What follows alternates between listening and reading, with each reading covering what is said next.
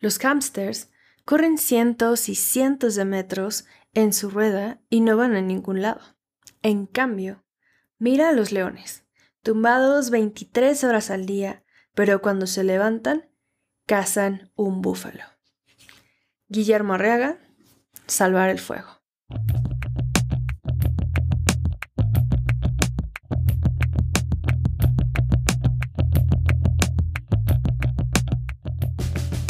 Hola, soy Aurora Espina, autora, investigadora y conferencista.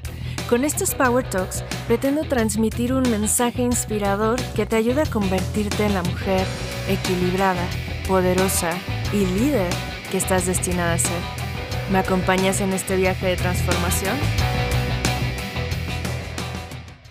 Hola, ¿cómo están? Bienvenidas a un episodio más de Power Talks. Es un verdadero gusto tenerte una semana más en un espacio en el que te comparto herramientas para convertirte en la mujer equilibrada, poderosa y líder que estás destinada a ser.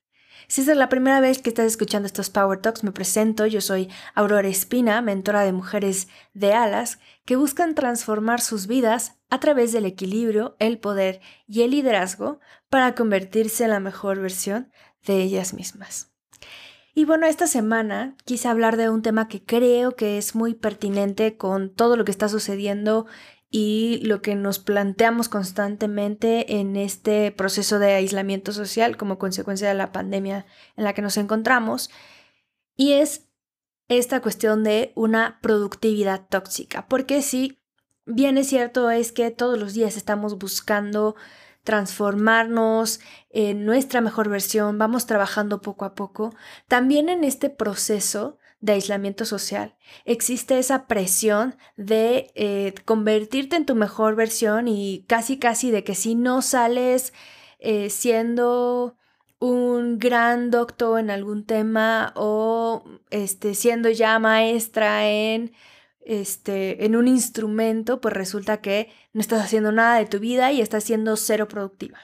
Y entonces ahí nos encontramos con varios em, riesgos, porque nos encontramos haciendo muchas cosas que no necesariamente son sinónimo de ser productivas. Y justo por eso me encantó esta frase de eh, Guillermo Arriaga en Salvar el Fuego, porque nos habla justo de este balance. A veces parecemos que somos esos hámster que están corre, corre, corre, corre en su rueda, pero no llegan a ningún lado y todo el tiempo estamos haciendo y haciendo y haciendo cosas, pero no necesariamente quiere decir que seamos personas que eh, sean productivas. Y al final de cuentas, Justo por eso quise hablar de esta cuestión de la productividad de la productividad tóxica, perdón, y por qué es importante que nos enfoquemos en trabajar en una productividad, pero que esté en armonía con nuestra vida, con eh, nuestro propósito, pero al mismo tiempo que eh, esté alineada con nuestra salud física y mental. Y en ese sentido, ¿cómo es que podemos identificar una productividad tóxica y cómo es que nos damos cuenta de que lo que estamos haciendo o lo que nos estamos planteando, pues no nos está llevando en un sentido de avanzar y desarrollarnos en el trabajo que queremos realizar y por el contrario puede tener afectaciones para nosotros en el mediano y largo plazo porque se trata de una productividad tóxica. Bueno, hay tres elementos principales que podemos considerar para identificar esta productividad tóxica. El primero es cuando trabajamos hasta el extremo de dañar nuestra salud, nuestras relaciones interpersonales o nuestras relaciones este, profesionales inclusive, pero al mismo tiempo eh, también con la opción de dañar nuestro bienestar eh, integral. Porque todo lo abandonamos en el estar constantemente haciendo y haciendo y haciendo cosas y no necesariamente quiere decir que estemos cumpliendo con eh, las metas o el propósito que nos estamos planteando.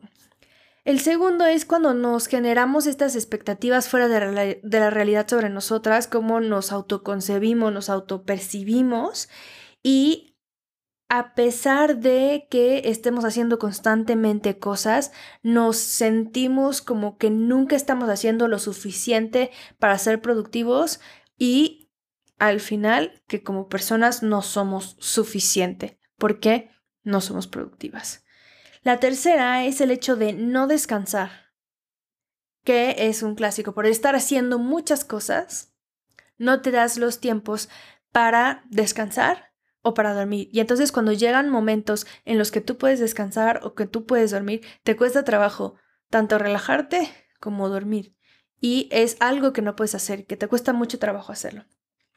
Entonces, vivimos como estos tres elementos muchas veces en conjunto y llega un punto en el que llegas a explotar. O sea, yo también por experiencia propia llegué a pasar por una etapa de productividad tóxica en la que todo el tiempo me la pasaba haciendo, haciendo y haciendo, haciendo y haciendo cosas. No necesariamente quería decir que fuera la persona más productiva del mundo, pero terminó siendo un círculo vicioso que me llevó precisamente a vivir una productividad tóxica con la que terminé en el hospital, precisamente porque ya esta cuestión como de bienestar integral, de bienestar físico, de, de descansar, pues ya me había afectado en mi salud por estar como embebida en este, pues, carrera de productividad, compitiendo contra quién sabe quién para lograr hacer muchas cosas. Y creo que eso es algo que está mal.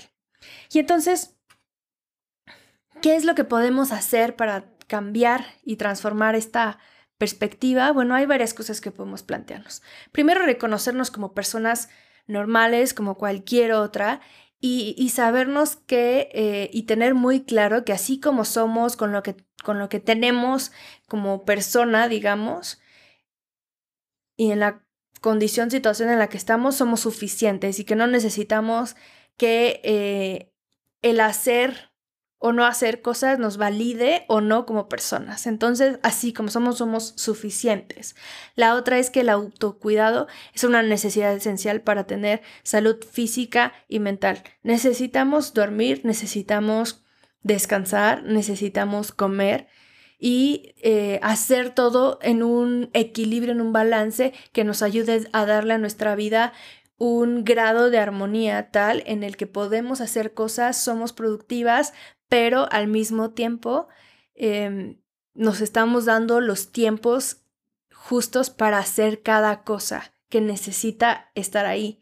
Y un elemento fundamental en este proceso es que tengamos claras cuáles son esas cosas que no son negociables para nosotras. Es decir, que sin importar qué tan ocupadas podamos estar en nuestro día a día, siempre le destinemos un tiempo a hacer eso. Sea darnos tiempo para comer o que diario podamos hacer nuestra rutina de ejercicio o que eh, para nosotros sea esencial el, el darnos un tiempo en el día para leer de cualquier tema o para dibujar o para hacer una actividad de, de, autoexpresión que nos ayude también como a desconectarnos de esta dinámica diaria y nos ayude a, enfocarnos y a centrarnos y, y que va a ser como un elemento esencial para quitarnos como todo este estrés, toda esta presión, este sentido de competencia que por alguna razón, pues toda esta dinámica nos, nos trae consigo. Y al final hay distintos elementos que deberíamos y podríamos considerar para hablar de procesos de productividad o procesos de trabajo. La primera es que le destinemos un límite temporal a las cosas que hacemos. Es decir, voy a dedicar solamente de tal a tal hora para hacer esta tarea y en ese tiempo lo tengo que hacer. Y entonces por eso me voy a enfocar únicamente en esa cosa y voy a evitar hacer muchas tareas o muchas cosas al mismo tiempo. El agrupar tareas similares y sistematizarlas es algo muy bueno para poder salir adelante con la, serie de tareas que tenemos que realizar. Entonces, si estamos haciendo varias cosas que eh, tienen una finalidad o un mecanismo de funcionamiento similar, pues nos puede ayudar también a avanzar de una manera muchísimo más rápida.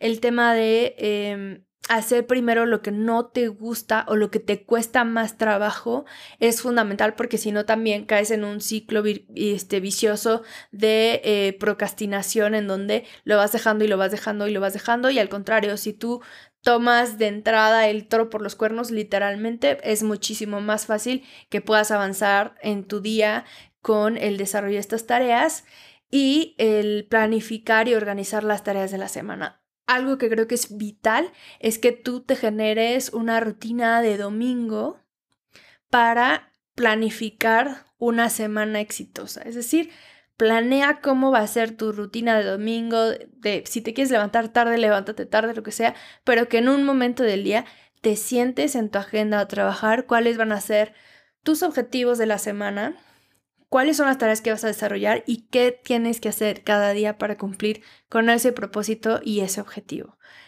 Y te juro que de esa manera vas a ver resultados y vas a sentirte también productiva, pero sin esa presión. Y, y el chiste de esto es que no está mal que quieras superarte, desarrollarte y desarrollar al máximo tu potencial máximo, sino que logres establecer como esa armonía en tu vida, dándole su dimensión justa a cada cosa, su espacio, y entiendas que es lo más importante dentro de todo esto, el autocuidado.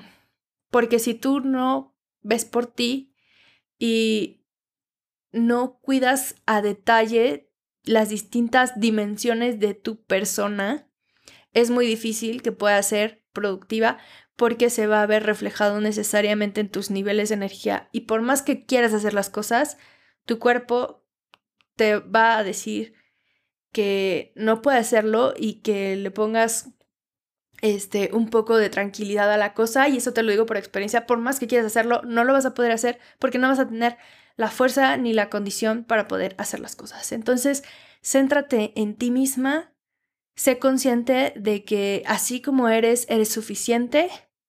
Y tres, dale su dimensión justa a todas las cosas. Yo soy Aurora Espina. Espero que te haya gustado este episodio de Power Talks. Y si te gustó, por favor, comparte este contenido y te veo con muchísimo gusto en un episodio más de Power Talks. Nos vemos la próxima semana. Adiós. Thank you